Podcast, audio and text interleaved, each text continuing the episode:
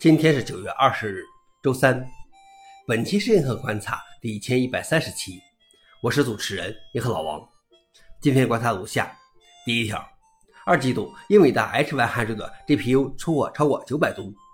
据报告，二季度有三十多万台 H100 GPU 进入了服务器制造商的租配线，按每台 GPU 连同散热器的重量约为三千克，约计九百宗。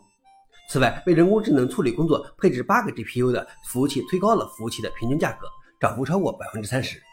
据预测，八个 GPU 的服务器的持续部署将导致服务器市场收入在二零二四年上半年同比增长百分之五十一，预计将有一百万个 H100 的 GPU 进入服务器。消息来源：Register。老王点评：我从来不知道芯片也可以按吨来计算，这一比喻令人直观地感受到了现在 GPU 芯片有多火。第二条是，MaryDB 公司或被分头收购。MaryDB 于二零二二年十二月进行了首次公开募股 IPO，获得了一点零四亿美元的资金。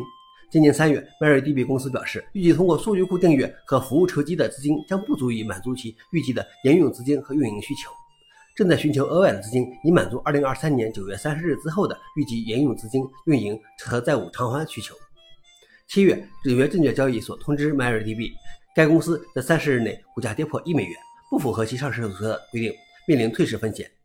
风险投资公司 Runa Capital 提出收购 MariaDB 以发行普通股的百分之百的非承诺要约。消息来源：Register。老王点评：开源软件公司不好干啊，可能不上市还更好一些。最后一条是 AI 编程助手有时候会替你填上别人的密钥，不小心的开发人员可能会在代码库中印编码证书，甚至提交到 GitHub 的公共源代码托管服务。研究人员对 GitHub Copilot 和亚马逊 code whisper 等 AI 编程助手生成的代码中是否会出现泄露的 API 密钥进行了研究。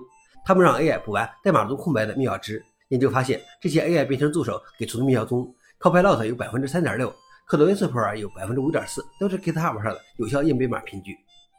消息来源：Register。老王点评：也就是说，你泄露的密钥不仅仅能在 GitHub 上搜到，而且会被 AI 编程助手告诉别人。以上就是今天的硬核观察。想了解视频的详情，请访问随附链接。谢谢大家，我们明天见。